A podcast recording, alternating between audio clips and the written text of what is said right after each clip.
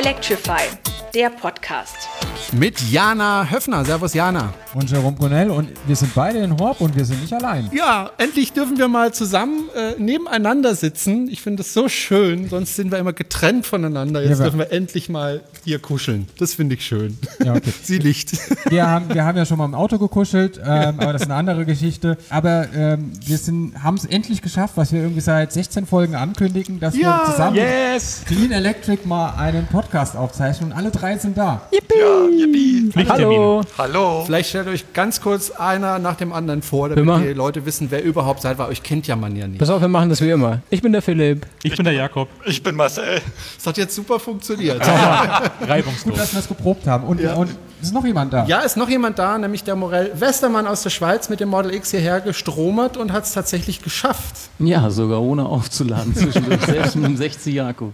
Der Morell Wunderbar. hat ja einen kürzeren Weg gehabt als wir, muss man mal noch zu bedenken Ja. geben. Ne? Ja. Mit Ja. unseren klitzekleinen Zoes. Genau. Und wir haben später noch einen, weiteren Studiogast, nämlich von der Universität, bei der wir hier heute zu Gast sein dürfen, nämlich den Christoph Zender, der äh, beschäftigt sich sehr stark mit Elektromobilität, steht aber der ganzen Sache auch nicht ganz unkritisch äh, gegenüber. Das finde ich klasse, weil dann kann man auch ein bisschen diskutieren. Äh, dazu später mehr. Jana, wir haben äh, heute einen wirklich tollen Tag erlebt, oder? Kann man so sagen. Ja, also es waren 100 Elektroautos da aus ganz Deutschland, aus äh, Freising, aus der Schweiz waren welche da, mehrere. Ähm, einer kam aus Frankfurt. Ich habe einen Tesla mit niedersächsischer Nummer gesehen. Aus Bitburg war jemand da.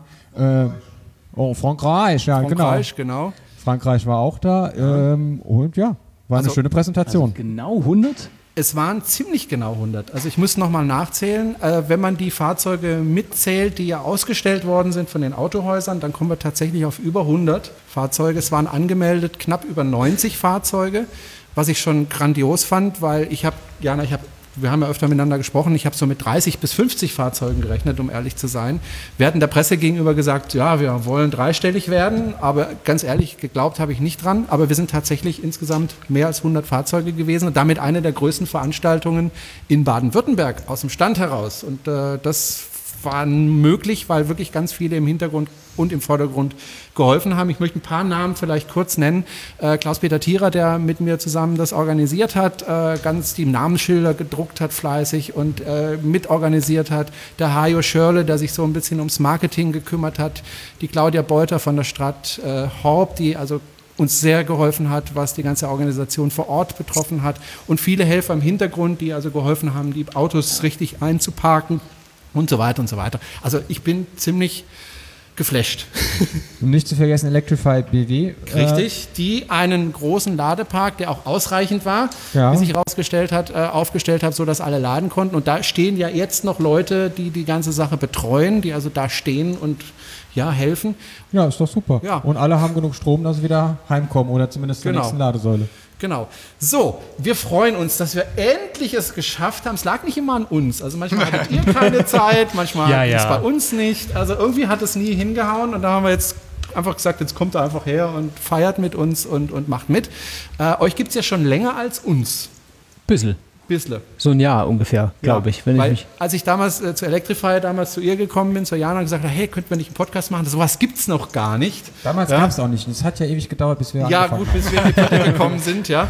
Äh, Und dann haben wir die erste Folge veröffentlicht und ihr kennt es sicher auch. äh, In iTunes guckt mal danach, ist mal da drin. Ja. Und dann steht ja unten drin, Hörer hören auch. Und da standet ihr dann Genau, drin. Dachte die ich, anderen. Gibt's doch hier was? Und, ja. Äh, ja, na, es gibt doch einen anderen Podcast. Äh, wir sind doch nicht die Ersten.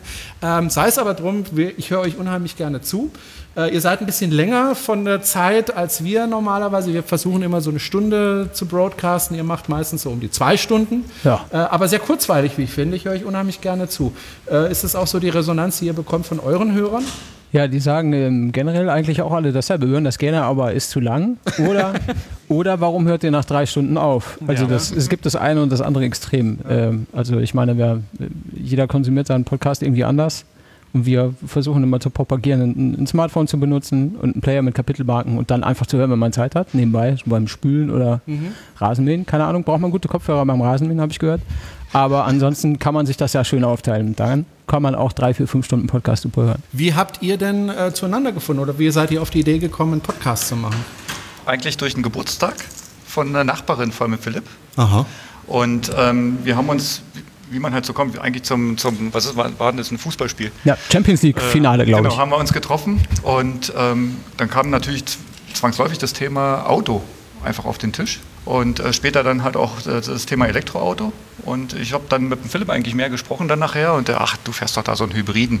Ich sagte, nee, nee, das ist schon ein voll elektrisches Auto. Okay. Wie voll elektrisch? Ja, ja, klar. Gibt es da schon was? Ich kenne bloß Tesla. Ich sagte, nein, nein, also ich fahre einen Renault Zoe. Ein und, was? Ja, genau. Und so haben wir uns dann quasi erstmal in die Gespräche ein, eingefunden. Ja, und nächsten Tag bin ich vorbeigefahren, Probefahrt gemacht. Und dann höre ich durch meinen Ladeboxenbauer, ey du, da ist doch jemand bei dir in der Nähe, der hat gerade eine Ladebox gekauft. Kennst du den? Und ich, äh, ja klar, das ist äh, der Philipp. Der hat ein Auto gekauft? Äh, interessant. Ja, und dann sind wir halt nochmal zusammengekommen und dann fing Philipp eigentlich mit dem Podcast-Thema an, Mhm. wo ich gestehen muss, dass ich von Podcast null Ahnung hatte. Da geht es ja vielen so.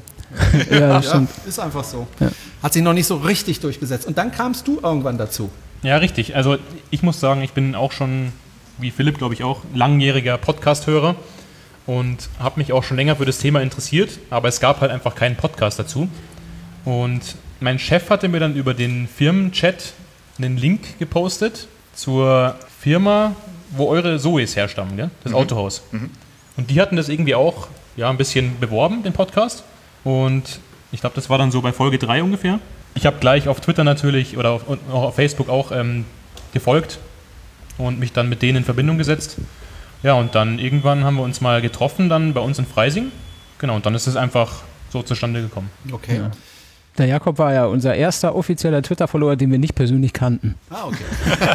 Ja, ist ja auch schön. Ist ja auch immer schön, wenn man die kennenlernt, die Twitter-Follower.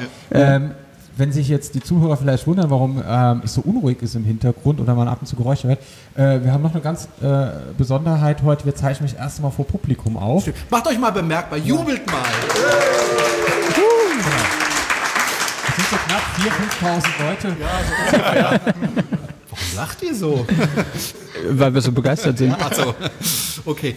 Ja, Ja. fangen wir an, oder? Fangen wir einfach mal an. Mit wir, dem hatten, Thema der Woche, oder? wir haben letzte Woche gleichzeitig wie ihr aufgezeichnet, habe Ja. ich dann hinterher mitbekommen, nämlich Sonntagabend. Und seither ist einiges passiert, äh, was ziemlich Wichtiges passiert, weil es gibt äh, Neuigkeiten von Nissan, nämlich den neuen Leaf. Ihr habt sicher auch die Vorstellung inzwischen gesehen.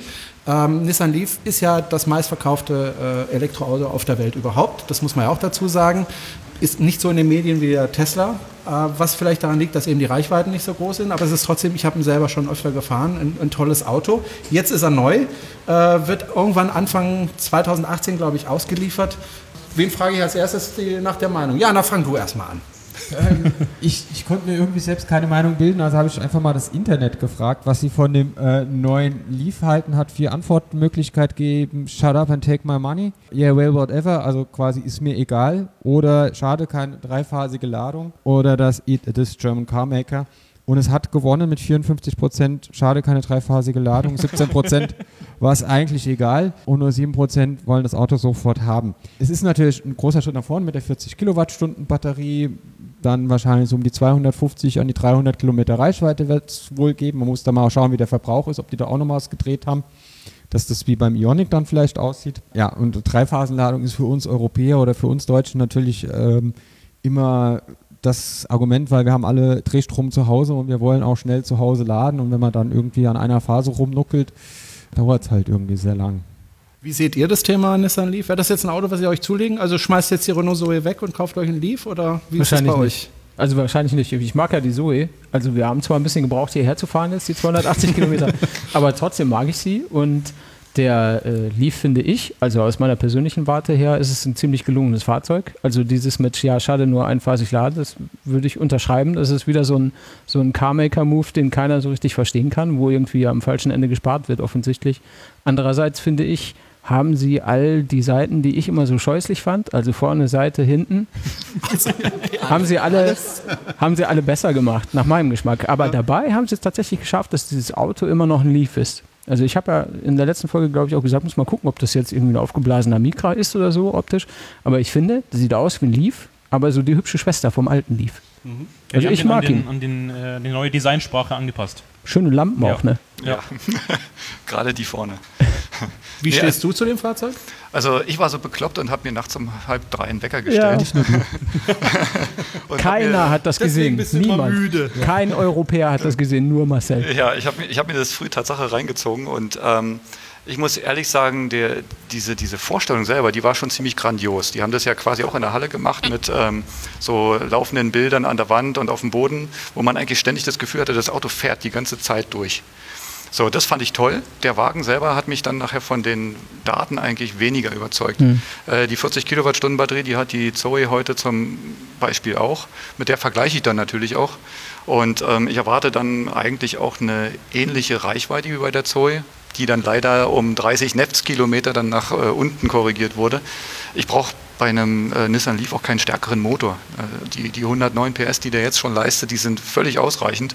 Und äh, 150 brauche ich nicht und auch nicht die nächste Version mit 220 PS, die brauche ich auch nicht, weil das letztendlich dann zu dem Fahrmodus ähm, verleitet, ich sag mal, die, die Reichweite nach unten zu ziehen.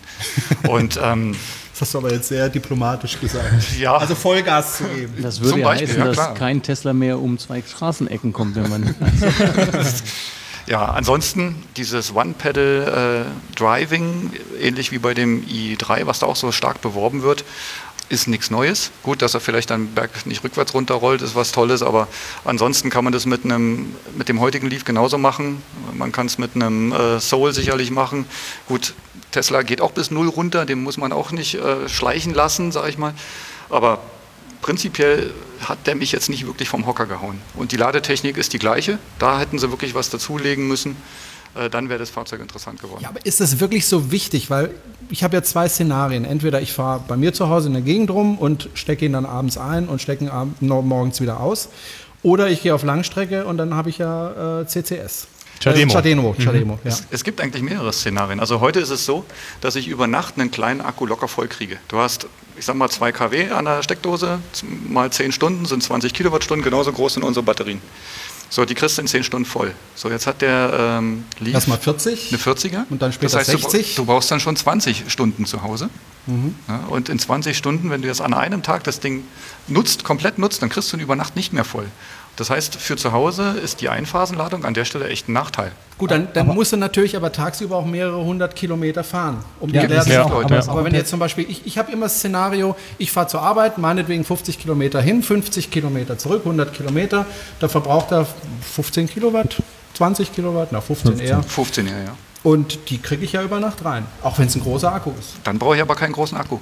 Doch, weil wenn ich auf Strecke gehe, dann brauche ich einen größeren Akku, dann habe ich dann auch CCS, dann kriege ich das auch schnell voll. Chademo? Und damit.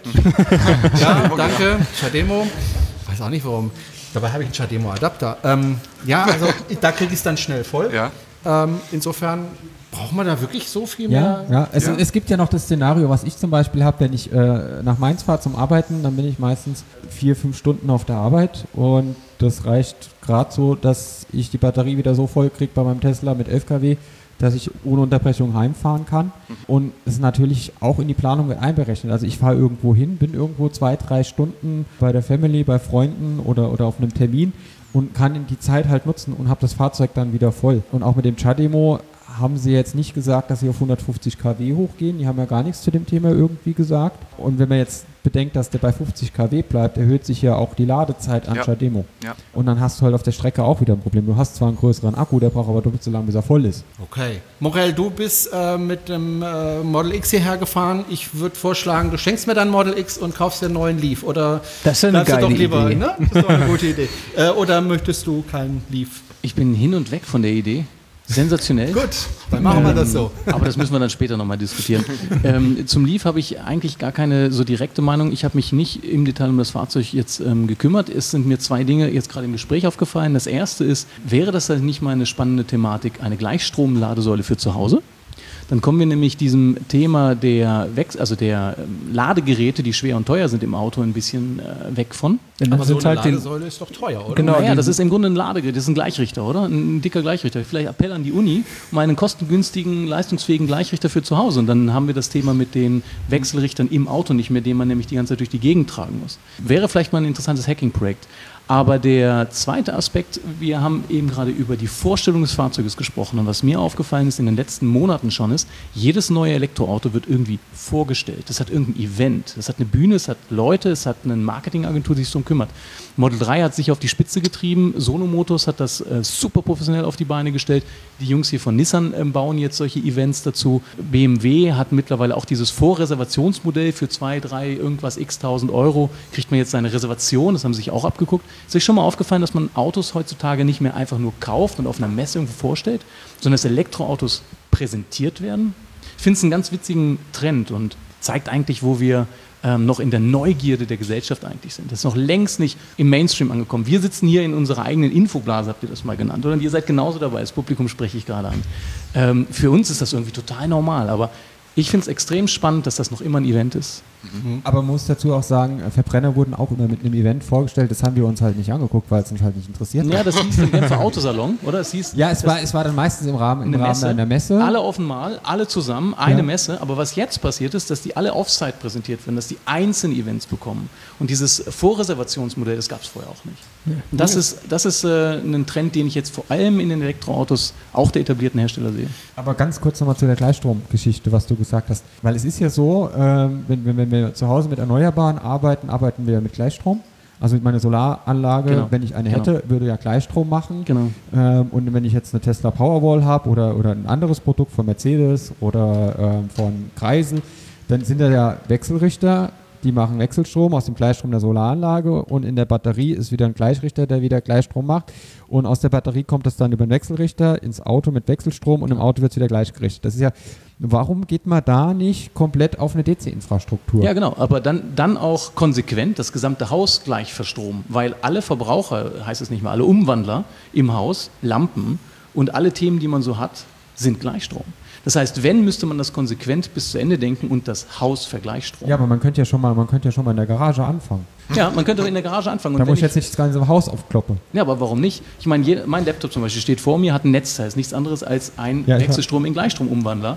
Ähm, einfach jedes Gerät, was wir haben, hier die, die Fritzboxen zu Hause, die wir haben, alles, was wir so zu Hause haben, jede Lampe im Grunde, und jetzt die LED-Lampen sowieso, haben alle Vorschaltgeräte. Ich meine, wenn, müsste man das konsequent zu Ende denken. Und ich habe äh, vor kurzem ein neues Haus gebaut, habe das mit meinem Elektriker angeschaut und gesagt, warum nicht komplett Gleichstrom?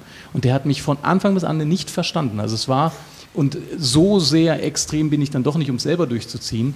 Ähm, es ist so weit weg von dem, was man heutzutage so von der Stange kaufen kann, dass ich es mir nicht getraut habe. Aber das wäre eigentlich, wenn wir über Solarzellen und dann Batteriespeicher zu Hause sprechen, ein konsequenter Schritt, das Haus Gleichstrom zu, be, also zu bestromen. Okay. Kommen wir nochmal zu dem Fahrzeug zurück. Ich habe ja immer das Problem ähm, mit Familien. Also wenn, wenn eine Familie zu mir kommt und sagt, ich würde gerne ein Fahrzeug haben für die gesamte Familie, mit der ich in Urlaub fahren kann, ähm, dann gibt es ja eigentlich nur Tesla. Ist jetzt der Nissan Leaf so der erste Schritt in Richtung Familienauto oder ist er doch zu klein? Hm, Weiß ich nicht. Ich finde, das wird ein bisschen überbewertet. Also, wenn du mich fragst, gibt es da nicht nur Tesla, da kann ich auch mit dem Ionic fahren und ich habe selber zwei Kinder und äh, mein größtes Auto in, in meinem Haushalt ist die Zoe. Also, man kommt da schon klar. Wenn ich jetzt nicht zwei kleine Kinder und zwei Kinderwägen und äh, die- so einen Pampers-Bomber brauche, dann komme ich schon auch mit einem kleineren Auto klar. Und ich, also, wenn du mich fragst, äh, größer als ein Ionic muss das nicht sein. Wäre cool, wenn es ein Kombi-Ionic oder sowas in der Art gäbe. Aber äh, deswegen brauche ich nicht gleich ein Model S, nur weil ich irgendwie mit Familie verreise. Reicht dann der Nissan? Nach meinem Empfinden locker.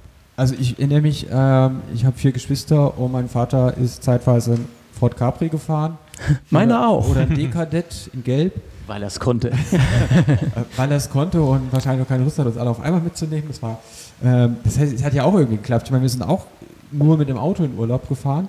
Und da haben wir dann auch für fünf Leute Gepäck reinbekommen. Also sind nicht immer alle mitgefahren, aber es hat auch irgendwie geklappt und wir haben da hinten, sind da auch nicht gestorben in den Autos.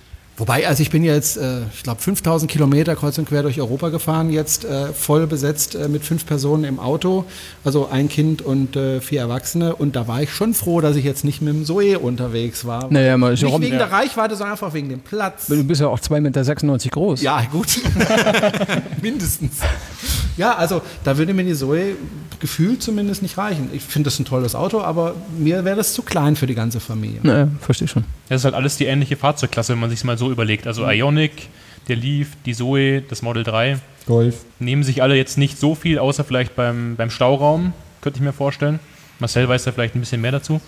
Aber ansonsten unterscheiden sich, glaube ich, nur von den Akkugrößen und der Geschwindigkeit, wie geladen wird.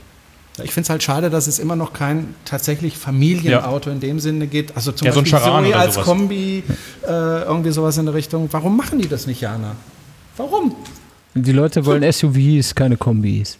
Ja, die, äh, ja, aber wenn man mit ihnen redet, wollen sie alle ein Kombi. Also alle kommen immer und sagen, ja, wenn es ein Kombi gibt, kauf schon ein Elektroauto. Ja, aber er- dann offensichtlich, Dann muss er offensichtlich aber noch eine Anhängerkopplung haben, anständig äh, Wohnwägen ziehen können. Und Darf man die Hälfte kosten? darf nur die Hälfte und kosten. muss doppelt so weit fahren können. Äh, Ja, also Da haben wir es doch wieder. Ja gut, das Lastenheft ist damit definiert, finde ich auch total okay. Ich meine, solche Ansprüche zu stellen ist in Ordnung, aber ich glaube, die allermeisten Menschen nutzen ihr Auto zu 90 Prozent zum Pendeln und dann ist es mit 1,3 Sitzen, ich glaube, in Deutschland im Durchschnitt besetzt und dafür reicht dann äh, eigentlich alles, was vier Räder hat und vom Wetter schützt. Und wenn man mal das Geld dann zur Seite legen würde und sich für die zwei, vier, fünf Urlaubsfahrten im Jahr das richtige Auto mieten würde, käme man zu einer effizienteren Lösung. Nur so funktionieren wir halt nicht.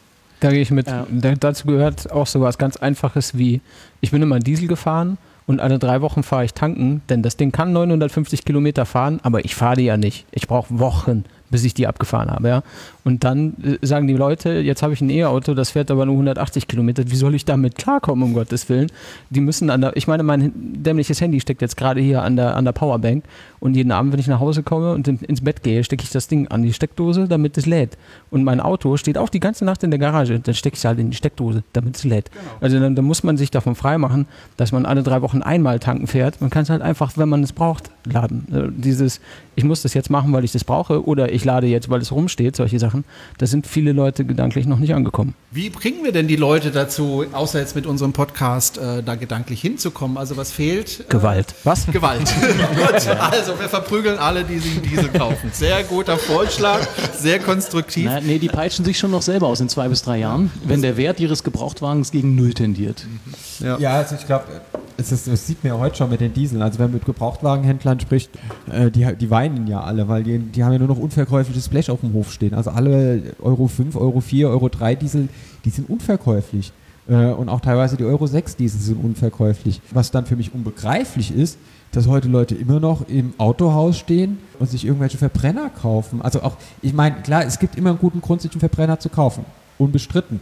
Aber es gibt auch einen guten Grund, sich keinen zu kaufen. Also wenn wir die ganzen Zweitwagen angucken, die irgendwie nur rumfahren und die Kinder ins Ballett fahren und, und zum Einkaufen und vielleicht nochmal ins Büro zu pendeln, gibt es ja überhaupt keinen Grund, sich da jetzt irgendwie ein Mini rauszulassen oder, oder ein Fiat 500, die ja dann auch noch deutlich teurer sind als, als ein Elektroauto in dieser Größe. Die sind dann halt nicht so fancy. Aber ja, und dann, und dann heulen sie rum, weil sie nicht mehr in die Städte fahren dürfen. Verstehe Also ich denke, wir sind in einem ganz, ganz spannenden Moment der Zeit angekommen, dass wir wirklich den Tipping Point erreicht haben, wo die Leute kein Anti-Selling mehr betreiben, also gerade die Autoverkäufer. Das, das wechselt jetzt gerade. Wenn man heute reinkommt, es gibt verschiedene Geschichten. Ich selber habe auch eine erlebt, ähm, wollte meinen äh, damals äh, Charan ähm, Software updaten und dachte, ja, können wir vielleicht auch mal über einen neuen diskutieren. Und bin ich dann auf diesen elektrischen Passat zugelaufen und meinte, nee, den wollen sie nicht, der ist elektrisch. und das war vor einem Jahr, oder? Und ich glaube, das wird vielleicht jetzt noch ein Jahr, so 2017, so bis Mitte 2018 wird das noch der Fall sein, weil auch keine wirklich schlauen Autos in der Palette der Hersteller sind im Moment. Das wird kippen in dem Moment, wenn sich die, die Angebotsseite auch ändert. Und wir sind einfach von unserer Wahrnehmung und auch der Information und wie wir das leben, ich würde sagen, anderthalb, zwei Jahre dem normalen ähm, Autofahrer voraus. Das sollen wir vielleicht äh, auch ab und zu uns selber mal daran erinnern, dass die allermeisten Menschen das so gar nicht kennen, wie wir das jeden Tag erleben. Ich würde gerne mal den Professor Christoph Zender mit dazu nehmen. Würden Sie sich einfach mal vorne hinsetzen und der Morell gibt äh, mal kurz das Mikrofon, weil ich glaube, das passt jetzt ganz gut da rein. Wir haben uns ja vorhin äh, im Vorfeld des Podcasts kurz unterhalten. Vielleicht ganz kurz, Sie sind hier tätig an der Universität. Sagen Sie doch mal ganz kurz, was Sie da machen. Okay, mein Name ist Christoph Zender, ich bin hier Studiengangsleiter Elektrotechnik, also verantwortlich für den Studiengang Elektrotechnik, bestehend aus zwei Professoren, einer davon bin ich, ähm, und Studenten, rund 100 Studenten, die bei uns studieren. Und ich sehe Sie immer an meinem Haus vorbeifahren mit dem äh, Mini-L heißt er, glaube ich. City City-L, L, City-L, genau. ich weiß aber nicht, Genau, City-L, Mini-L. Ähm, war übrigens das erste Elektroauto, das ich fahren durfte, vor ungefähr 20, 22 Jahren. Sie scheinen ja doch ganz überzeugt zu sein, denn Sie machen es ja. Ja, also mein Ansatz ist, glaube ich, ein ganz anderer als der, der bislang diskutiert wurde. Ähm, vor ein paar Jahren hat mich die Bahn geärgert. Die war der Meinung, meinen Bahnhof nur noch alle zwei Stunden anzufahren. Da war für mich klar, ich brauche ein neues Fahrzeug. Und da ich im Bereich Elektrotechnik unterwegs bin, schon seit Seit ich arbeite, war eigentlich relativ schnell klar, ich will mich im Bereich Elektrofahrzeugen bewegen, also steige ich da mal ein und ich wollte kein Fahrzeug von der Stange kaufen, sondern ich wollte ein Fahrzeug kaufen, an dem ich elektrisch selber basteln darf und basteln kann. Das war mein Ansatz. Also ein Fahrzeug kaufen, ein Fahrzeug fahren kann jeder. Ich als E-Techniker, Nase hochgetragen, war der Meinung, ich kaufe ein Fahrzeug und an dem bastel ich selber. Beziehungsweise ich habe einen Schwung Studenten, die, mir, die hinter mir stehen, hoffe ich zumindest, und lass basteln. Also sprich, mein Ansatz war, dass meine Studenten an einem Elektrofahrzeug lernen, wie entwickle ich Elektrotechnik, wie entwickle ich elektronische Schaltungen, wie verbaue ich die, wie verschalte ich, wie lerne ich Teamarbeit. Da ist ein Elektrofahrzeug ein ideales Vehikulum, sprichwörtlich ein Vehikulum, um Technik und Technikwissen und Technik und das Wissen, wie man halt Technik entwickelt, zu portieren. Das war für mich eigentlich der Hauptgrund, warum ich die Elektromobilität eingestiegen bin. Okay, und wir haben uns vorhin unterhalten und da haben Sie mir gesagt, naja, ich finde Elektromobilität ja gar nicht schlecht, aber ich weiß nicht, ob sich das so durchsetzen wird, wie man das jetzt im Moment so propagiert. Habe ich das so das, richtig zusammengefasst? Das, das ist korrekt, das ist korrekt. Elektromobilität ist aus meiner Sicht eine wunderbare Sache. Für mich sowieso. Ich bin selber auch Elektrofahrer. Ich fahre jeden Tag, ich fahre seit vier Jahren mittlerweile mit meinem umgebauten Mini-LCTL. Immer an mir äh, vorbei. Was mir, was mir einen Heid Spaß bereitet, wenn er denn mal funktioniert. Ab und zu mal funktioniert er nicht. Die Elektrik habe ich im Griff, die Mechanik leider nur ganz mäßig. Und wenn ich bedenke, dass jeder dritte Kilometer, den ich fahre, die erste Aktion, Entschuldigung, die erste Aktion, die ich dann gemacht hatte, seit ich das Fahrzeug habe, ich wollte natürlich auch grünen Strom tanken. Sprich, ich habe auf meinen Stromanbieter gewechselt zu naturstrom.de. Kleine Schleichwerbung am Rande. ähm, gibt ja auch andere. Und es gibt auch andere, genau. Und, ähm, aber im Grunde ändert sich dadurch an dem Strommix nichts. Außer dass ich einen sanften Druck ausübe, möglicherweise mehr regenerativen Strom anzubieten. Ja, und die Elektromobilität ist nur dann aus meiner Sicht sinnvoll, zumindest für nachfolgende Generationen, wenn der Strom weitestgehend regenerativ ist. So, wenn ich also jetzt als Privatperson, als einzelne Privatperson da an dem Strommix nichts ändern kann, dann kann ich vielleicht ein bisschen was an dem Bewusstsein ändern. Also mein Fahrzeug, das ist ein bisschen auffällig, das ist eine Spielerei, ist eine große Spielerei für große Buben. The difference between men and boys, the price of their toys. Und da war meine, mein, mein Ansatz, okay, ich versuche da eine gewisse Awareness zu schaffen, auch bei meinen Studenten, die logischerweise von Berufswegen in der Elektrotechnik unterwegs sind. Und da war das einfach ein wunderbares Vehikulum. So, wenn ich mir jetzt überlege, dass jeder dritte gefahrene Kilometer, elektrische Kilometer, dadurch, dass der Strommix ungefähr 30 Prozent des, äh, des, des Strommixes ist aus regenerativer Energie, also ist jeder Prinzip, jeder gefahrene elektrische Kilometer, jeder dritte Kilometer ist im Prinzip regenerativ. Belastet also nachfolgende Generationen, meine Kinder, meine Enkelkinder nicht. Zwei von den drei gefahrenen Kilometern sind nicht regenerativ, werden also zum Großteil aus fossilen Brennstoffen erzeugt. Und wenn man jetzt den gesamten Übertragungsweg sich anschaut, vom Kraftwerk bis, zum, bis zur Ladesäule, 20 Prozent der Primärenergie, wenn sie denn aus fossiler Energie kommt, kommen nur 20 Prozent von dem an der Ladesäule an. 20 Prozent mehr nicht, der Rest bleibt unterwegs hängen. Entweder, entweder im Kraftwerk plus, plus die Übertragung. Übertragung. Wir hatten vorhin die Diskussion Gleichspannung DC und, und, und, Wechselspannung. Aus gutem Grund ist das Übertragungssystem eine Wechselspannung, weil die Verluste bei DC wären gigantisch, wenn man, bei, wenn man die, die Spannungsebenen wechselt.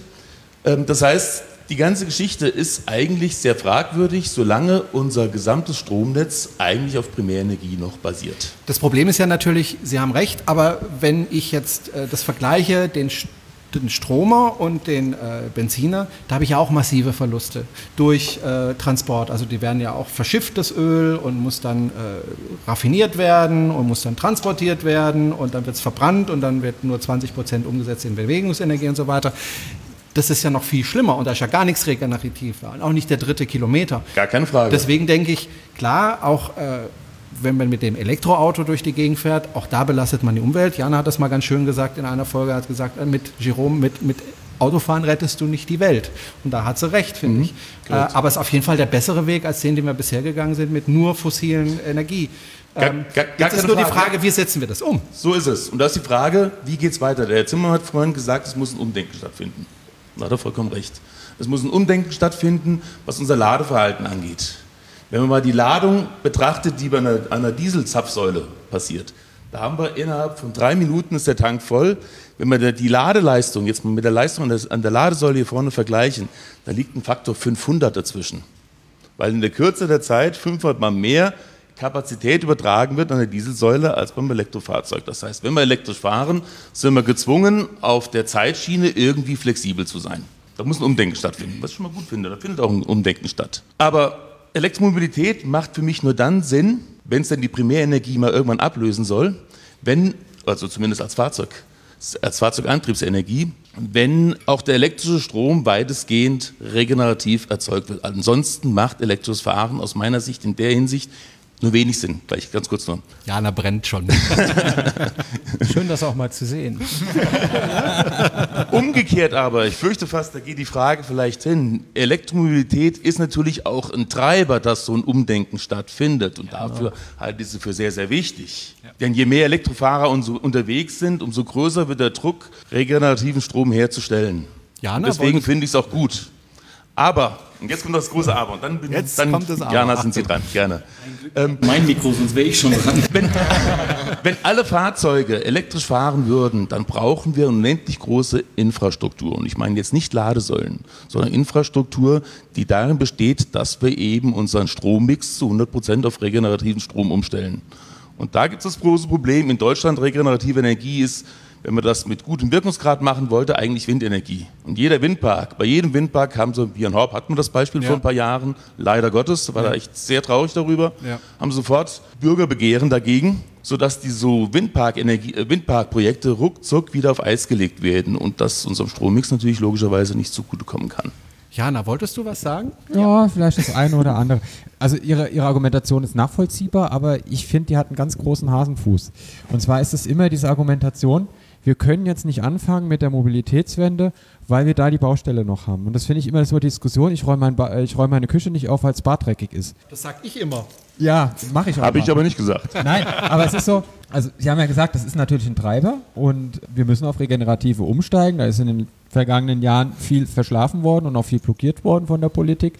Aber wir haben zum Beispiel in Baden-Württemberg erlebt, was jetzt seit, seit die Landesregierung gewechselt hat und, und, und die Flächennutzung geändert wurde, was, was hier an Windkraft zugebaut wurde. Es hat ja schon funktioniert, dass man Windkraft zubaut, auch wenn, wenn alle schreien, bitte nicht in meiner Sichtweite. Ich finde die Dinge eigentlich gar nicht so hässlich, finde es eigentlich Ich auch. schön. Vor allen Dingen finde ich es schöner, als wenn man ganze Landstriche wegbaggert. Äh, aber das ist halt nicht hier. Wir haben zum Glück keine Braunkohle oder leider keine Braunkohle. Ich glaube, da würden die Leute ein bisschen anders denken, wenn es jetzt heißt, äh, wir müssten Horb wegbaggern für unseren Strom. Oder Stuttgart. Okay, das wäre nicht so schlimm. Aber Stuttgart wird gerade unterbaggert. ja, aber leider ist keine Braunkohle drin. Nein, was, was ich sagen will, ist, auch wenn wir uns den Strommix angucken und Sie sagen, klar, wir fahren nur jeden dritten Kilometer mit regenerativen Energien, aber wenn ich jetzt schaue, wie viel CO2-Äquivalent die Kilowattstunde in der Produktion betrifft und dann gucke ich einfach, wie viel CO2 so ein Verbrenner real ausstößt auf 100 Kilometer, bin ich selbst mit dem Strommix bei deutlich weniger CO2, um den Faktor 2 bis 2,5, je nachdem ob Benziner oder Diesel, bei vergleichbaren Fahrzeugen. Also E-Golf mit einem normalen Golf, bei einem äh, Tesla Model S mit einem Audi A7. Ich habe das, das kann man, das kann man einfach ausrechnen. Also man weiß ja, wie viel CO2 aus einem Liter Diesel rauskommt und man weiß, wie viel Kilowattstunden. Die Ladeverluste sind natürlich jetzt nicht mit eingerechnet. Dafür habe ich beim Benzin auch nicht mit eingerechnet, was ich an CO2 produziere, um das aus dem Boden zu bekommen, äh, die Umweltschäden, die dadurch entstehen und aus der Raffinerie, weil das wird, ja mit Strom raffiniert. Das ist ja auch kein erneuerbarer Strom, der da benutzt wird. Und es ist, glaube ich, wir haben, glaube ich, nicht mehr die Zeit, das vor uns herzuschieben. Wir müssen das wirklich parallel angehen. Wir haben, wir haben irgendwie so teilweise in Deutschland die Mentalität, man hört ja auch oft, ja, die Deutschen können ja nicht das Klima nicht retten. Ja, aber wenn die Deutschen nicht zeigen, dass es geht, ähm, warum sollen die anderen danach machen? Und wenn wir wissen, wie es geht und die Technik haben und die Firmen haben, die es verkaufen, ähm, dann verkaufen wir der Rest der Welt Energie, die Energiewende. Das war ja eigentlich auch mal der Plan. Der ist ja dann leider ein bisschen gescheitert, weil ähm, dann andere Regierungen dran kamen, die andere Prioritäten gesetzt haben, die versucht haben, die Kohleindustrie zu schützen. Wir haben, wir haben viel zu viel Zeit verloren, um jetzt noch in so, in, uns in so akademischen Dis Diskussionen aufzuhalten. Wir müssen jetzt wirklich das pushen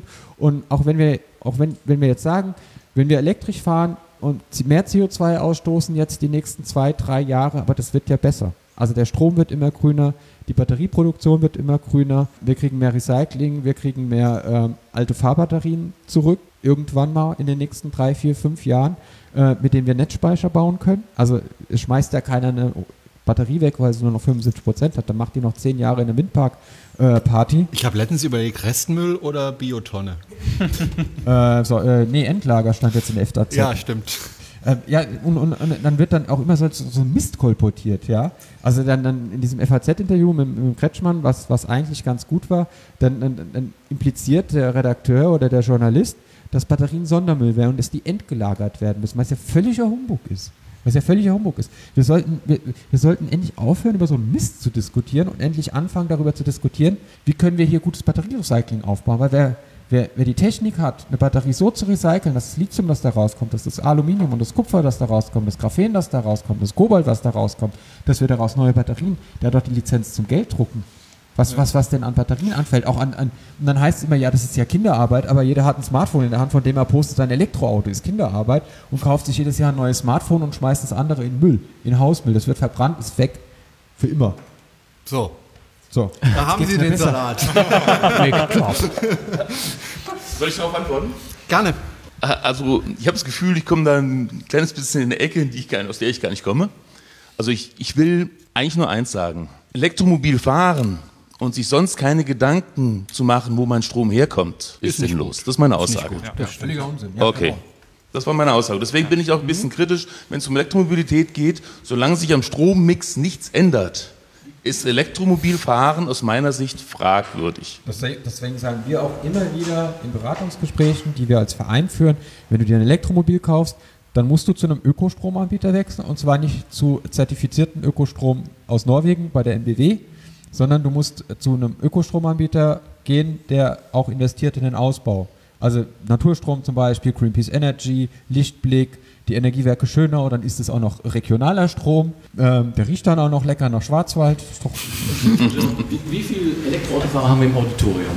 Oh, die meisten. Nur etwa die Hälfte etwa. Wer von Ja. euch hat keinen Ökostrom? Einer. Aber er fährt auch Elektroauto. Okay, gut. Einer. Aber der Trend ist, ist deutlich, finde ich. Also jemand, der Elektroauto fährt, der hat diesen Gedankensprung schon gemacht und Ja. ich glaube, hat auch die Konsequenz gezogen, Elektro, ähm, Ökostrom oder grünen Strom oder regenerativen zu bestellen. Das ist korrekt, aber an dem Strommix ändert sich primär erstmal. Zunächst erstmal. Langfristig vielleicht, aber am Strommix hat sich dadurch erstmal nichts geändert. Wenn ich jetzt zu einem grünen Stromanbieter wechsle, dann heißt das ja nicht, dass sich der Strommix ändert. Das heißt eigentlich nur, dass ein anderer äh, Stromanbieter einfach nur weniger grünen Strom produzieren muss. Weiß ich nicht, weiß nicht wie das funktioniert. Nein, aber, aber Wo- zum Beispiel, die bauen ja zu. Wo ist, Also denn, wo ja ist zu. denn der Hebel, den es dann zu ziehen gilt? Ich meine, wir fahren Elektroautos, wir versuchen äh, unser, unsere Verbräuche anzupassen. Wir denken viel grüner als die meisten Leute. Wir tun alles, was wir tun können, aber wer muss jetzt was tun und was? Das weiß ich nicht. Das ist doof. Das weiß ich leider Das hätte ich nämlich jetzt Ich- gerne auch ich, gewusst. Ich habe das, hab das gleiche Problem wie Sie. Das ist nämlich das, äh, das ist halt nämlich das, was mich dabei immer so krass nervt. Wir sehen das immer und die Leute argumentieren gegen uns und das, was ihr da macht, das ist ja ein Tropfen auf den heißen Stein und das ist alles nur Pipifax. Ich meine, wir, wir können nicht mehr machen, als so wie hier uns dahin zu setzen und darüber zu reden, so wie sie das tun, so wie wir das hier tun und so wie das viele andere auch tun. Wir haben hier äh, die YouTuber im, im Auditorium und viele Ja, verschiedene Tesla Leute. Markus, hallo. Genau. Wir haben äh, viele Leute, die, die versuchen, das irgendwie breiter in die Masse zu, zu bringen. Und ich, wie ich finde, äh, allein 2017 hat sich super viel getan, sowohl was Fahrzeuge angeht, auch was die Denke angeht. Ich spreche mit so vielen Leuten, die die Themen von letzten Jahr überhaupt nicht mehr interessieren. Ich muss nicht mehr anfangen mit, wie weit fährt das und das lädt ja langsam und die, Batterie explodiert und der ganze Quatsch. Das haben wir alles schon hinter uns. Das hat sogar ein großer Teil der Masse schon hinter sich. Ich möchte jetzt nicht sagen, dass es alles unser, äh, auf unsere Kappe geht, aber das geht alles auf unsere Kappe. Aber äh, ähm, und das Wichtige ist halt, dass wir alle da rausgehen und dass wir alle, jeder von uns steht an der Ladesäule und spricht mit Leuten. Ich bin nach Nürnberg gefahren letzte Woche und habe ganzen Bus von Senioren unterhalten an der Ladesäule, weil die das spannend fanden und die fahren jetzt dann mit ihrem Bus weiter und erzählen das ihren Leuten und die erzählen das ihren Enkeln und die wissen das sowieso schon. Ich glaube, viel passiert mit dem nächsten Generationswechsel. Dieses, mein Diesel ist geil und äh, scheiß drauf, von mir aus halt Atomstrom. Darf ich Scheiße sagen? Darfst du. Wir, Scheiße. wir piepen dann drüber. Wir piepen dann Okay, drüber. cool. Äh, all diese Dinge, die, die können, wir, können wir vergessen, glaube ich. Also es geht alles einen weiteren Schritt nach vorne. Wir, wir haben ja einige junge Leute hier sitzen, zum Beispiel der Jakob und die, ähm, die ähm, Anna, Anna, die ja. Kia Anna und der Tobi, der da sitzt, sind lauter junge Leute, die überzeugt davon sind, diese Fahrzeuge zu fahren, die sich auch um das Drumherum kümmern und alles, was hinten dran hängt. Wir tun, was wir können. Und das Wichtige ist halt, dass die Politiker aufwachen und dass die, dass die Wirtschaftsbosse weniger für ihre Rente arbeiten und mehr für das, das nachhaltige Wohlergehen des Ganzen. Ich glaube, wir müssen als Elektrofahrer, du hast gesagt, wir haben keine Zeit und damit hast du durchaus recht, aber ich glaube, wir müssen ein bisschen geduldiger sein mit den Leuten, die jetzt noch nicht Elektroauto fahren. Ich glaube, wir müssen viel mit denen sprechen, wir müssen es ihnen zeigen, wir müssen aber auch erklären, das, was Sie gesagt haben, woher kommt der Strom und da müssen wir unbedingt was tun. Das liegt leider nicht in unserer Hand, sondern das liegt in Politikerhand, dass da einfach mehr gemacht wird in regenerative Energien. Nicht ganz nur in Politikerhand, das liegt auch in unserer Hand. Ja, wenn wir Weil zum Beispiel wie wenn hier in wir Rexingen, verhindern- Wenn wir Ja. Rexingen verhindern, liegt das auch in unserer Hand. Ja, und dass wir auch den Leuten einfach sagen, ja, es ist vielleicht nicht so toll, wenn da ein Windrad direkt äh, bei dir steht, aber viel blöder ist es, wenn da ein Kohlekraftwerk Atommeiler steht. oder ein Atommeiler steht, der vielleicht in die Luft fliegt. Die will halt Ähm, auch keine. Das Problem ist halt immer, egal was es ist, ob es ein Atommeiler, ein Kohlekraftwerk. Hauptsache nicht vor meiner Genau. Tür. Und da müssen wir, glaube ich, das ist leicht gesagt, klar. Äh, damit, davon müssen wir aber, denke ich mal, auch ein Stück wegkommen. Aber was ich auch vorhin gesagt habe, mit Geduld, also ich habe einen Nachbarn, äh, mit dem ich insgesamt bestimmt fünf Stunden diskutiert habe. Und gestern Abend habe ich ihn rumgehabt. Gestern Abend, nach fünf Stunden Diskussion über Ja, mehrere. Tage verteilt, von das zügig. ist aber Kinderarbeit bis hin zu, wo kann ich denn da bestellen? Ja, also das hat, aber das war wirklich viel Geduld. Und ich glaube, die müssen wir haben. Und wir müssen versuchen, die Leute zu überzeugen, rauszugehen, zu sagen, hier, das funktioniert, vielleicht auch für dich, guck's dir mal an. Ja. Also ich habe die Erfahrung gemacht, dass man die Leute eigentlich sehr schnell mit einer Probefahrt überzeugen kann. Man muss gar nicht viel erzählen, man muss sich auch nicht lange auf eine Diskussion einlassen. Das Beste Die ist, Probefahrt war es dann tatsächlich. die Probefahrt ist eigentlich immer das, das erste Ding. Also wenn, wenn man dann geflasht ist von der, von, von der Stille des Fahrens, von der Beschleunigung des Fahrzeugs und von der einfachen Bedienung, wie das Ding halt dann auch einfach funktioniert, dann kommen so Fragen wie lange muss ich laden, wie teuer ist das Auto, kommt dann eigentlich erst in der dritten, vierten, fünften Phase. Und ähm, zuerst kommt dieser Wow-Effekt und dann, ja eigentlich, wie, lange, wie, wie viel fährst du denn überhaupt hier? Ich fahre drei Tage. Und äh, wa- warum nicht? Wenn ich die Lademöglichkeit zu Hause habe, äh, dann ist so ein Auto sinnvoll. Und ähm, ab dann, für uns, äh, für uns ist es eigentlich das Thema, die Leute zu informieren, richtig zu informieren. Und äh, wenn die Information dann entsprechend auch erlebt wird, dann glaube ich da auch viel schneller dran, als wenn mir irgendeine Presse eine Schlagzeile ähm, verbreitet, wo im hinteren Text in der Studie, die dahinter sich verbirgt, äh, eine ganz andere Aussage steckt. Herr Professor Zehnder, mal eine Frage an Sie. Ähm, letzte Frage. Vielleicht ganz kurz, Ja, einfach ja, nur Zender, gerne. den Professor habe ich nur für meine Feinde. Wann glauben Sie, werden mehr Leute, wenn sie einen Neuwagen kaufen, äh, ein Elektroauto kaufen, statt einem Benziner oder Diesel? Wann glauben Sie, ist es bei uns in Deutschland soweit? Was denken Sie? Also das ist jetzt eine Frage, die kann man nicht hundertprozentig beantworten, aber was glauben Sie, wie lange wird das dauern? Ganz ehrliche Antwort? Keine Ahnung. Keine Ahnung. Gut, das ist eine ehrliche Antwort. Was glaubst du, Jana? Auch keine Antwort. Gut, ich kriege keine Antwort auf diese Frage. 2022. 2022? Ich sag 2028, deswegen ist auch dieses Datum 2030, wo, wo sich die Grünen gerade irgendwie ein bisschen aufhängen. Habe hab ich auch äh, äh, gesagt, äh, Menschen, die da irgendwie involviert waren in diese Diskussion, habe ich gesagt, die Diskussion ist völlig Panne, weil 2030 kauft sich kein Mensch, der klar denken kann, äh, noch einen Neuwagen, wo ein Verbrennungsmotor drin ist. Ja. Also Ja. nicht, nicht, nicht in unseren westlichen Ländern, vielleicht in Entwicklungsländern. Morell? Zu der Frage, wann wird die überwiegende Anzahl der Leute ein Elektroauto kaufen, ist eigentlich eine folgende Annahme, ich denke, legitim. Wenn ein Elektroauto billiger und besser ist als ein Verbrenner, Genau. dann werden sie ein Elektroauto fahren. Und die Frage müsste man formulieren, wann ist in dem Zeitstrahl ein Elektroauto billiger und besser?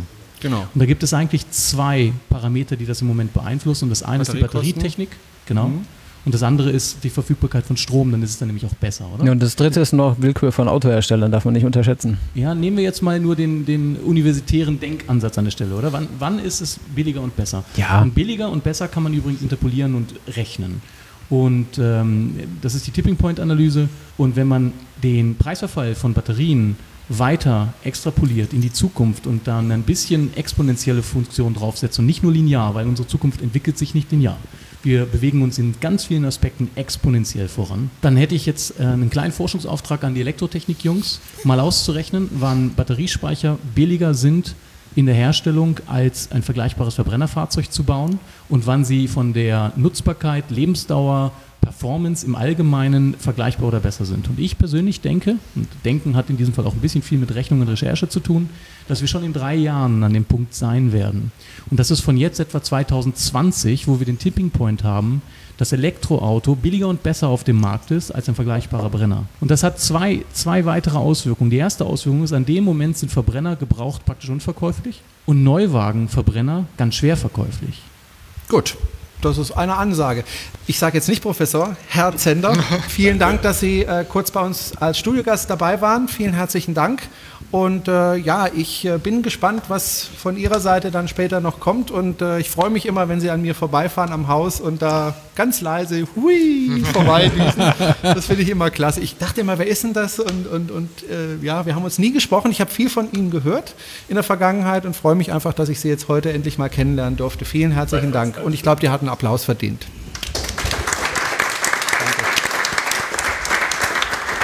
So. Ähm, ich würde gerne auf ein weiteres Thema kommen, was ja irgendwie auch mit der Elektromobilität zusammenhängt. Äh, Morell, du hast ja schon das Thema ein Stück weit angeschnitten bei den Kollegen äh, zu meiner Linken. Und zwar habt ihr auch über Vernetzung von Fahrzeugen gesprochen. Und ähm, da passiert ja auch im Moment eine ganze Menge, nicht nur bei den elektrischen, aber vor allem da. Und da ist natürlich im Moment führend, muss man ja sagen, ähm, der, der Tesla nach wie vor. Ich kann da eine kleine Story erzählen. Da gibt es einen anderen YouTuber, nicht der Tesla-Markus, sondern einen, den du auch kennst aus dem norddeutschen Bereich. Mir, mir, fällt der Name gerade nicht ein. Der hat so ein eigenes Bauhaus oder so.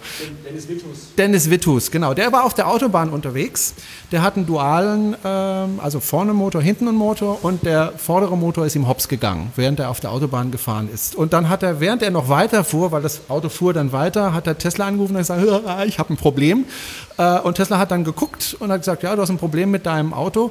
Äh, vorne, der Motor ist irgendwas nicht in Ordnung. Halt bloß nicht an, weil dann kommst du nicht mehr weiter, sondern fahr dahin, wo du hin willst.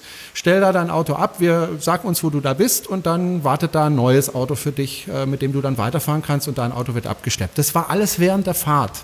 Äh, der kam dann an, wurde ausgetauscht, der hatte überhaupt keinen Heckmeck damit, dank der Vernetzung, weil die konnten ja während der Fahrt da reingucken. Aber das ist ja nicht das Einzige, was auf uns zukommt, oder Morell? Ja, wahrscheinlich hätten die schon längst gewusst, wenn sie die Navidaten abgefragt haben, wo er hin will und wann er ja. da ist. Ja.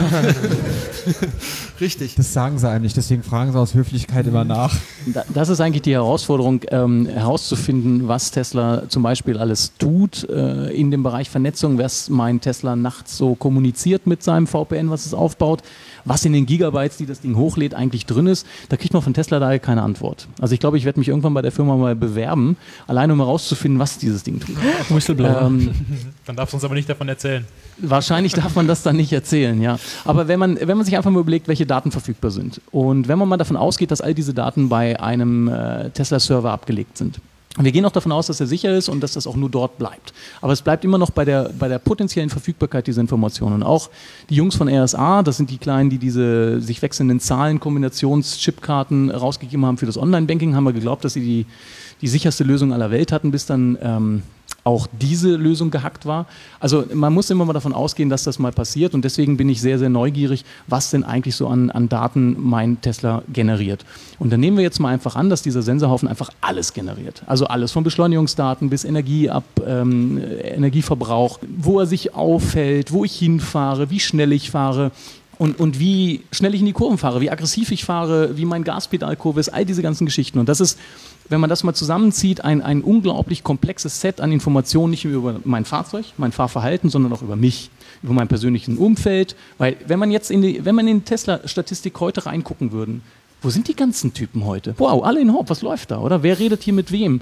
Ähm, das könnte man allein aus den Bewegungsdaten meines Teslas raussuchen. Und ähm, es gibt dann einen, ja, deine Handy ist genau das gleiche, genau. Da sind auch Beschleunigungssensoren drin.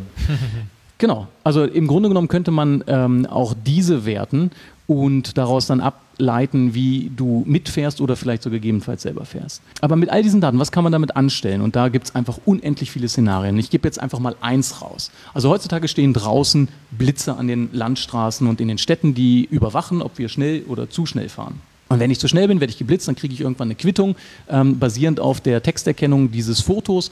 Das ist total unnütz. Also die Hersteller von Blitzern waren bisher extrem lukrative Unternehmen. Ich denke, deren Zeit ist gezählt. Wenige Jahre von jetzt.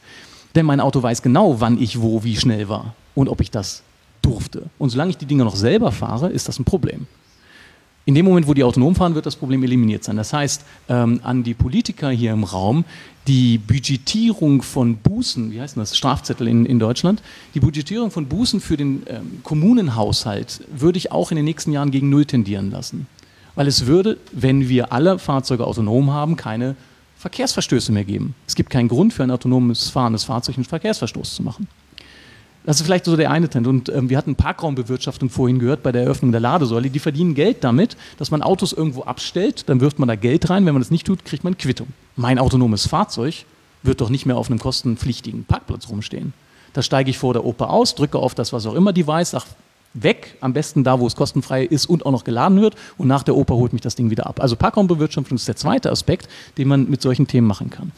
Das fährt dann immer um drumrum. Worst Case fährt im Kreis. ja. Worst Case fährt im Kreis. Ja, aber das wäre wär die Hölle, weil ähm, dann haben wir ja noch mehr, also autonome Autos ist, ich, ja, es macht absolut mehr Sinn, wenn es dann irgendwo abgestellt wird. Gebe ja, dir, aber, aber ich, ich, ich, wir kommen ja mit den Autos, die besetzt durch die Gegend fahren, schon nicht mehr zurecht. Ähm, und wenn dann irgendwie mein Auto noch selbst spazieren fährt und unbesetzt durch die Gegend Stell fährt. dir vor, das Auto fährt selbst spazieren und sammelt derweil Leute am Straßenrand ein und verdient dafür Geld für dich.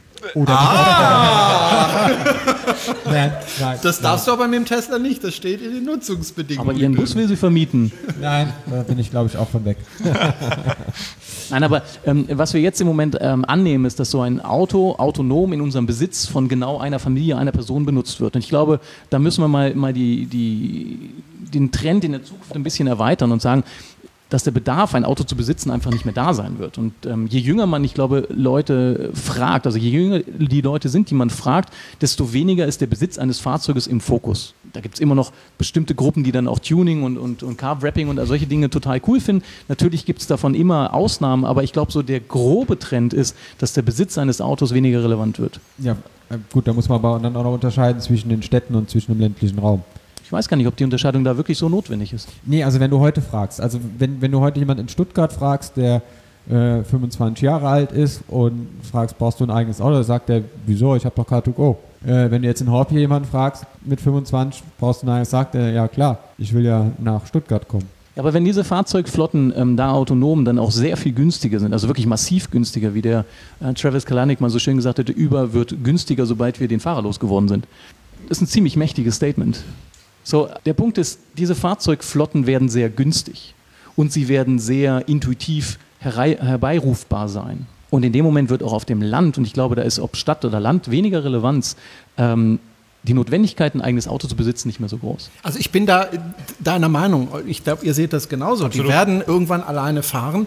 Was mich daran ein bisschen stört, ist, ähm, ich weiß nicht, ob ich will, dass eben der Anbieter dieses Fahrzeuges dann immer weiß, wo ich bin, wo ich hin will und so. Wir leben in einem Staat, in einem demokratischen Staat, wo ich mal davon ausgehe, das interessiert die Regierung jetzt eher nicht.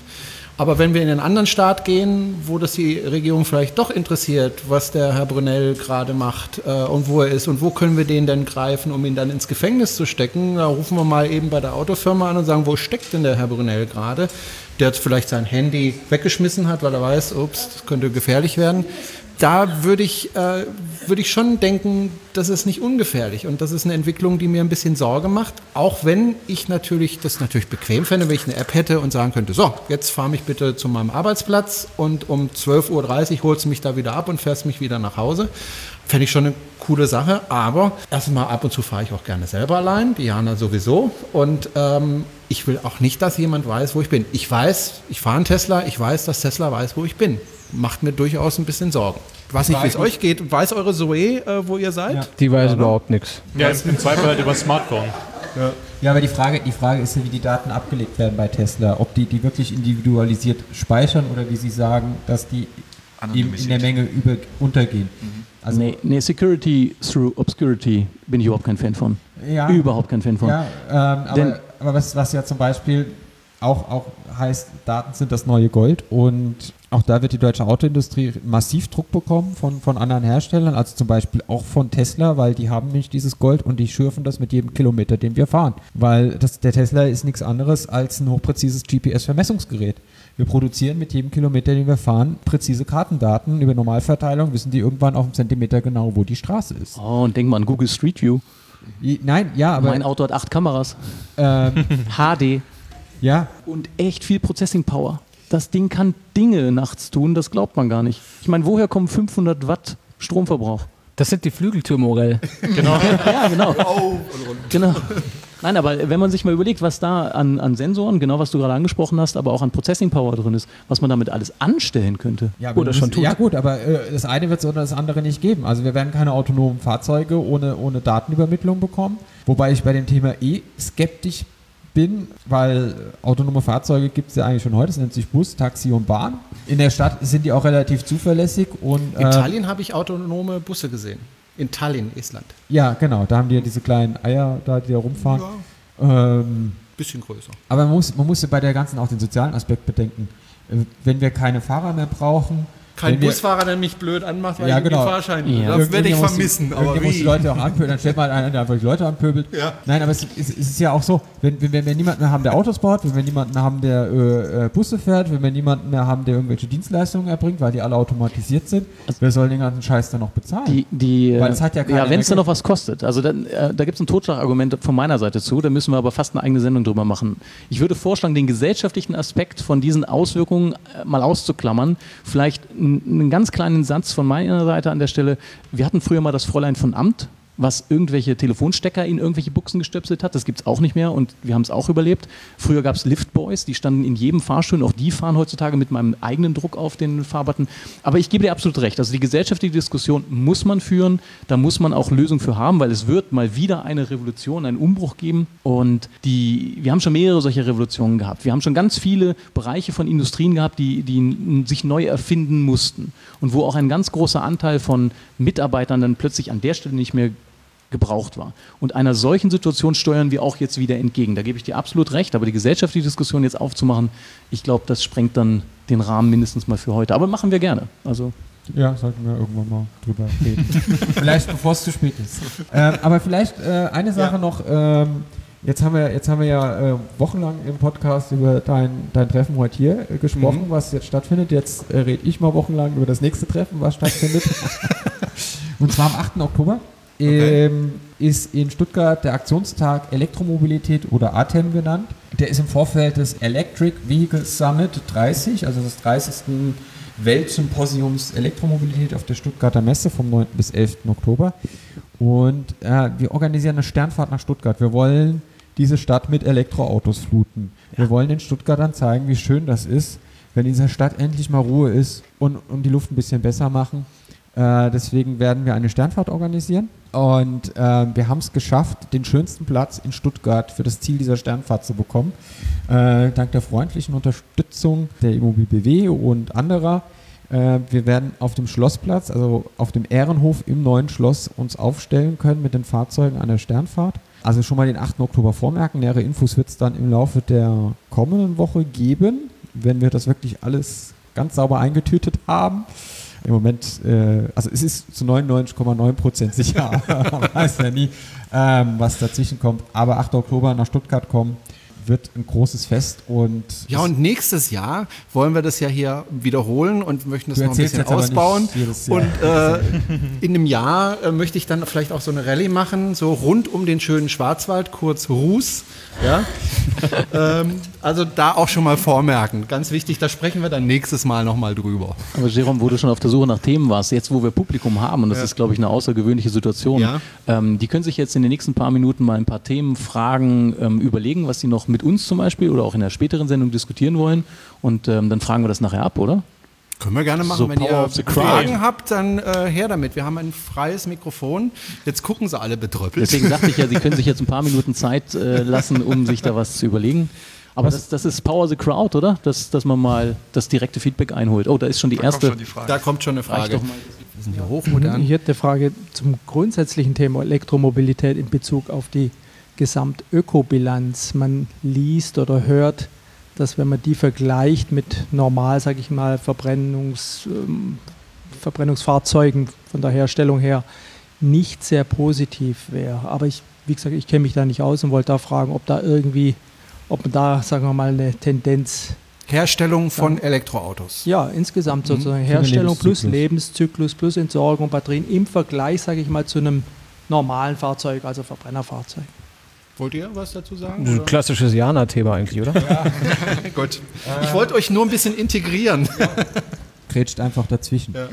Ähm, ja, es ist tatsächlich so, ähm, dass die Produktion eines Elektrofahrzeuges mehr Energie braucht als die Produktion eines Fahrzeugs mit Verbrennungsmotor.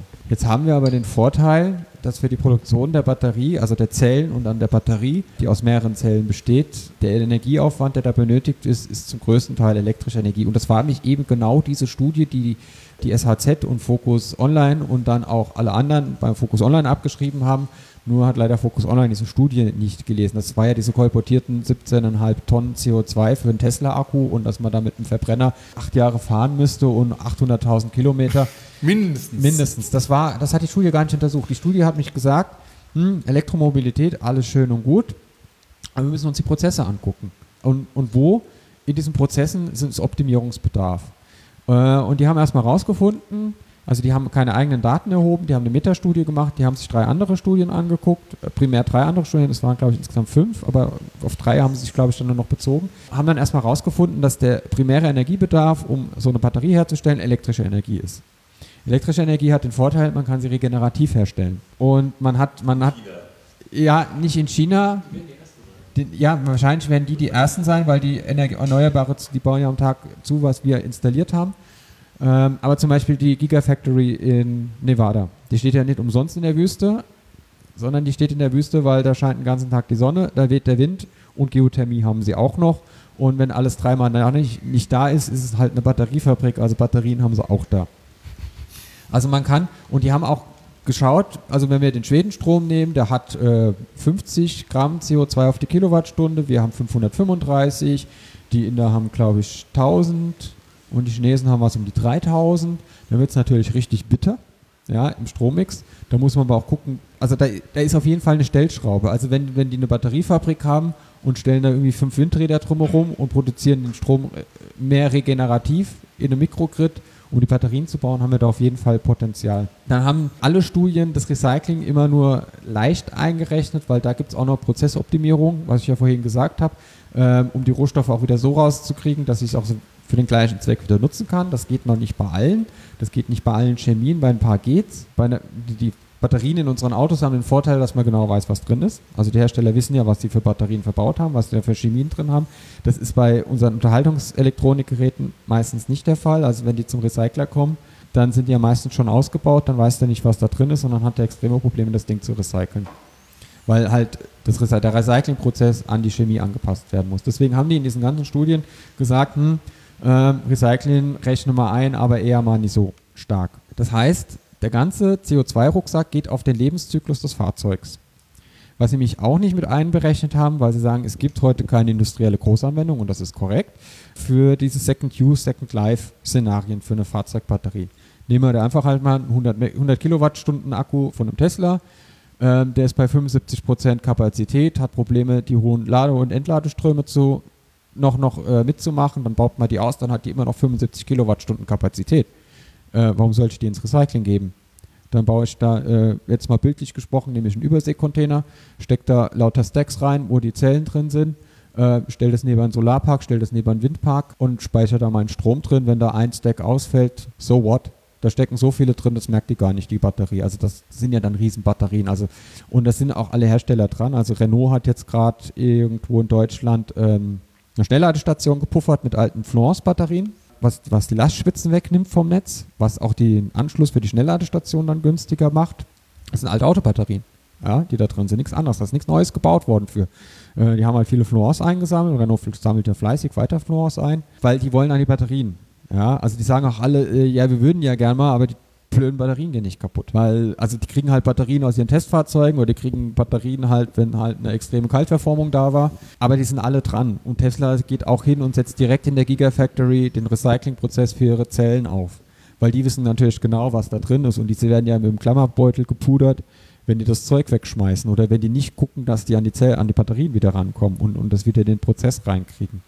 Also es gibt Probleme, das ist korrekt, aber das war was, was ich vorhin gesagt habe. Auch wenn wir jetzt vielleicht bei manchen Szenarien heute mehr CO2 mit einem Elektroauto produzieren als mit einem Verbrenner, dürfen wir den Prozess trotzdem nicht anhalten, sondern müssen den Prozess forttreiben, müssen aber auch als Verbraucher auf die Hersteller Druck machen, müssen wir auf Verbraucher, auf die Hersteller zugehen und sagen, du musst dafür sorgen, dass deine Batterie mit einem CO2-Rucksack von Null ankommt oder mit einem sehr kleinen CO2-Rucksack.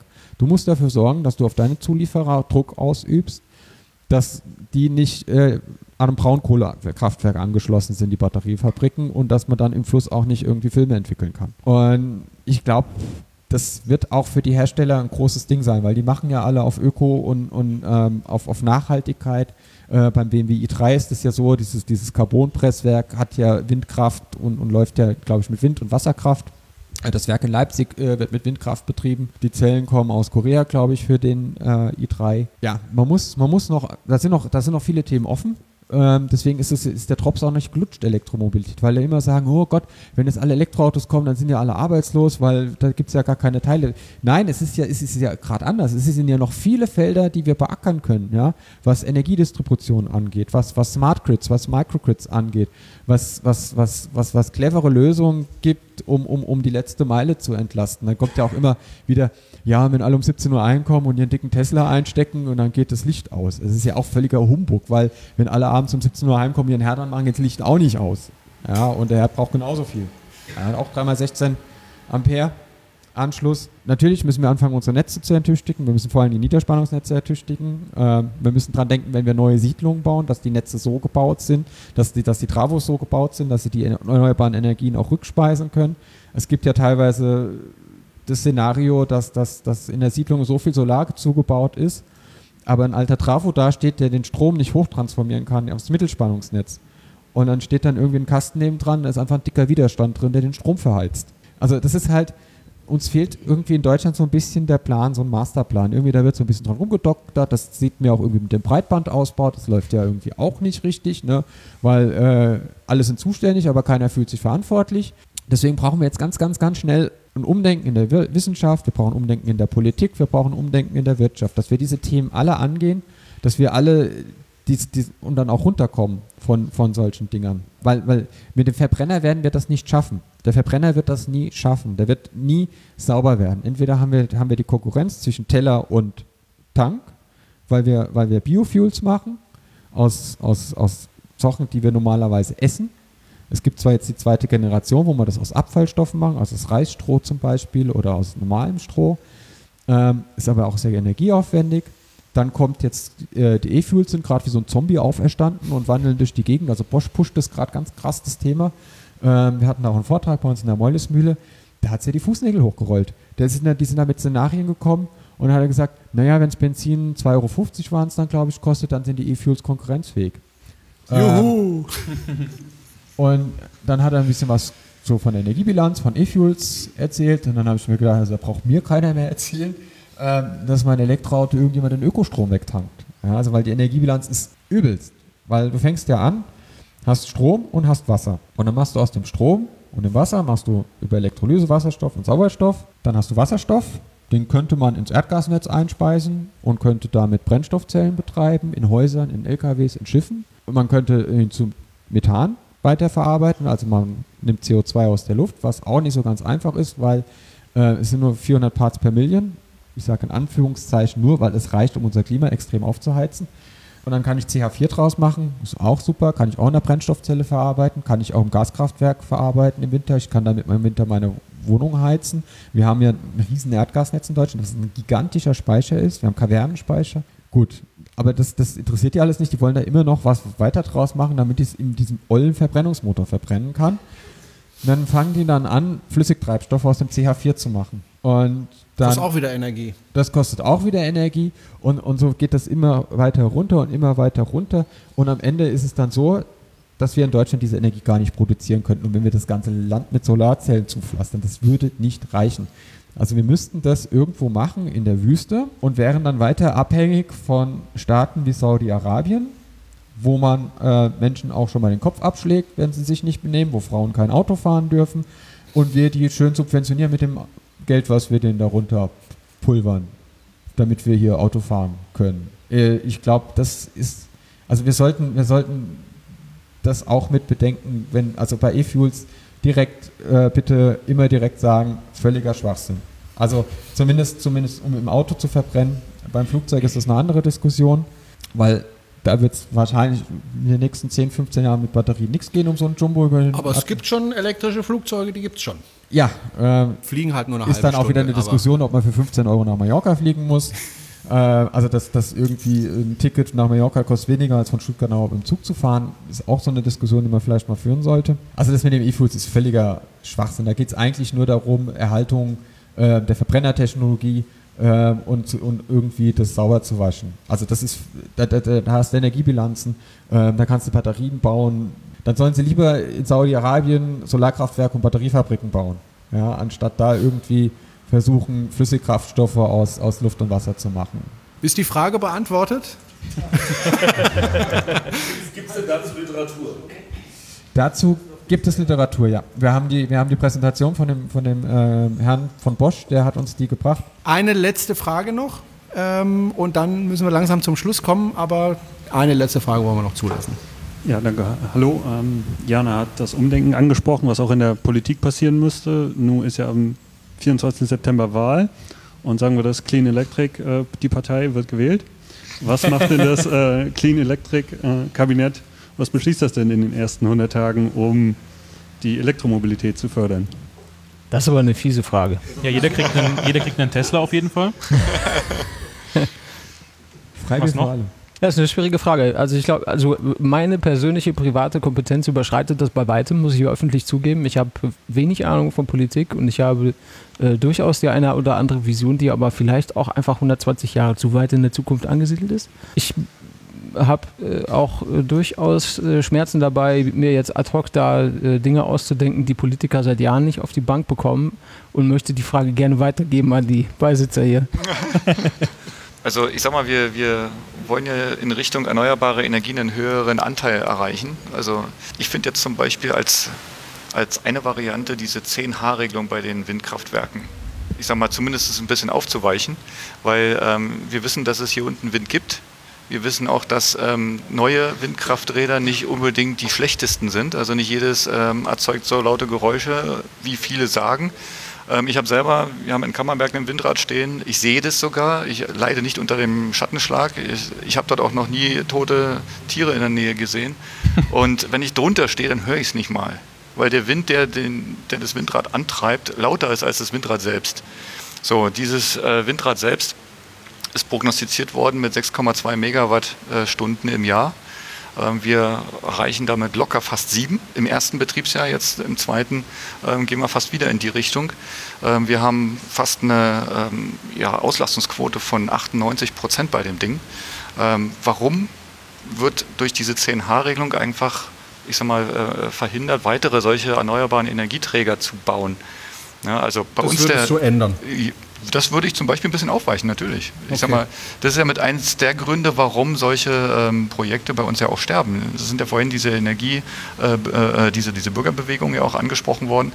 Ähm, wir haben in Freising zum Beispiel eine Energiebürgergenossenschaft, ähm, die sich gerade um sowas kümmert, die gerade Solar aufbaut, die gerade äh, Windkraftwerke auch fördert und wir natürlich auch damit einen sehr, sehr hohen Anteil an erneuerbaren Energien erzeugen können. Wir können, selber, wir können dort selber direkt sagen, ich kaufe nur den Strom von, aus dieser Bürgerenergiegenossenschaft. Gut. Wäre jetzt ein Thema, allerdings Politik ist halt deutlich. Einen letzten kurzen Satz. Ja, ich finde es vor allem wichtig, dass man einfach mal die Sachen macht und weniger darüber spricht wie wir jetzt, weil, da, weil du damit einfach viel mehr erreichst in kürzerer Zeit, ohne jetzt viel Gedanken drüber zu machen. Und ich finde zum Beispiel auch solche Initiativen wie jetzt äh, Nordlink zum Beispiel, dass man halt Deutschland an Norwegen anschließt, um halt deren Infrastruktur nutzen zu können und da die Spitzen abzufangen. Sowas finde ich halt auch sehr wichtig und sowas bringt uns halt voran. So, ich habe einen Weg von ungefähr 200 Metern nach Hause. Äh, ihr müsst ein bisschen weiterfahren. Kommt ihr heute Nacht noch an oder Also der, wird es schwierig? der Jakob hat sich schon damit abgefunden, dass er niemals zu Hause ankommen wird und fährt einfach nach Freiburg.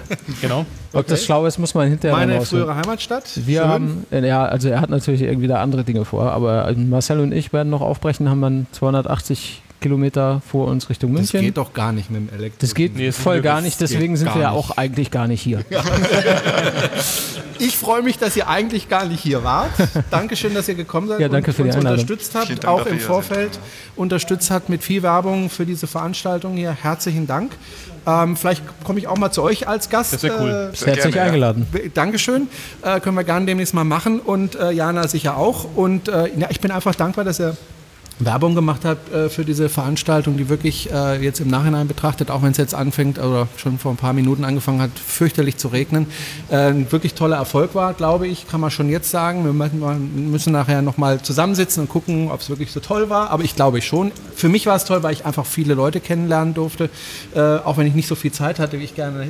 Ihr kennt es ja vom, vom Geburtstag, ne? man hat Geburtstag und bewirtet alle und irgendwie hat man eigentlich als Einziger nicht Alle so viel hatten Spaß und du hattest Alle Stress. hatten Spaß und man selbst hatte Stress. Also wie gesagt, wunderbar, dass ihr da wart. Vielen herzlichen Dank. Und ähm, Jana Jerome. und Morell war Ja. auch da. Danke, dass du da warst. Ja, Wir Dank. werden uns ja noch äh, ein bisschen öfter sehen jetzt äh, die Tage. Äh, du bleibst ja noch ein bisschen in Horb. Danke, dass du da warst, Gerne, den weiten Weg gemacht hast äh, aus der Schweiz Ja, in und einer auch eigentlich nicht da bist. In einer Akkuladung, ohne mit Nachladen, einer kein Akkuladung Problem. ohne Nachladen. Ähm, ja, schön, dass du da warst. Ja, vielen, vielen Dank. Dank. Und äh, Jana, du hattest es auch nicht so wahnsinnig weit von Stuttgart, ne? Nö, das, also Stammstrecke. Genau. Dann danke ich auch dem Publikum und den Leuten, die hier heute hier waren äh, und ausgeharrt haben, äh, dass sie da waren. Und ich hoffe, wir sehen uns nächstes Jahr wieder. Das fände ich toll. Wir werden bestimmt wieder nächstes Jahr was auf die Beine stellen. Tesla Markus wird berichten, denke ich. Äh, kann man dann das Video sehen. Und ähm, ja, danke, dass ihr da wart und bis zum Jerome, nächsten eine Mal. Sache- ja, Jerome, Sache hast du noch Veranstaltungstipps? Nein, nein, Jerome, du vergisst, du vergisst immer, auch nicht, äh, du vergisst immer, äh, dich bei unseren Hörerinnen und Hörern zu bedanken. Ach so. Weil ähm, ohne die könnten wir das nicht machen. Oder, Wir oder könnten es schon machen, aber es würde nicht viel Sinn ergeben. Ja, also, also es ist schön, es- also auch mal vielen Dank an alle und auch an alle, die E-Mails schreiben, die einen irgendwie am Ja. Supercharger ansprechen oder Ja. heute auf der Veranstaltung ansprechen, die uns weiterempfehlen, äh, die uns Feedback geben, was, was wir besser machen können, was wir vielleicht gut machen. Ähm, ja, also an dieser Stelle auch nochmal ganz großen Ja, Dank an die ganz, absolut. ganzen Menschen da Ja, draußen. und für die Unterstützung. Genau. Dankeschön, danke fürs Zuhören und äh, ja, wir hören uns demnächst wieder. Danke, tschüss. Ciao. Ciao.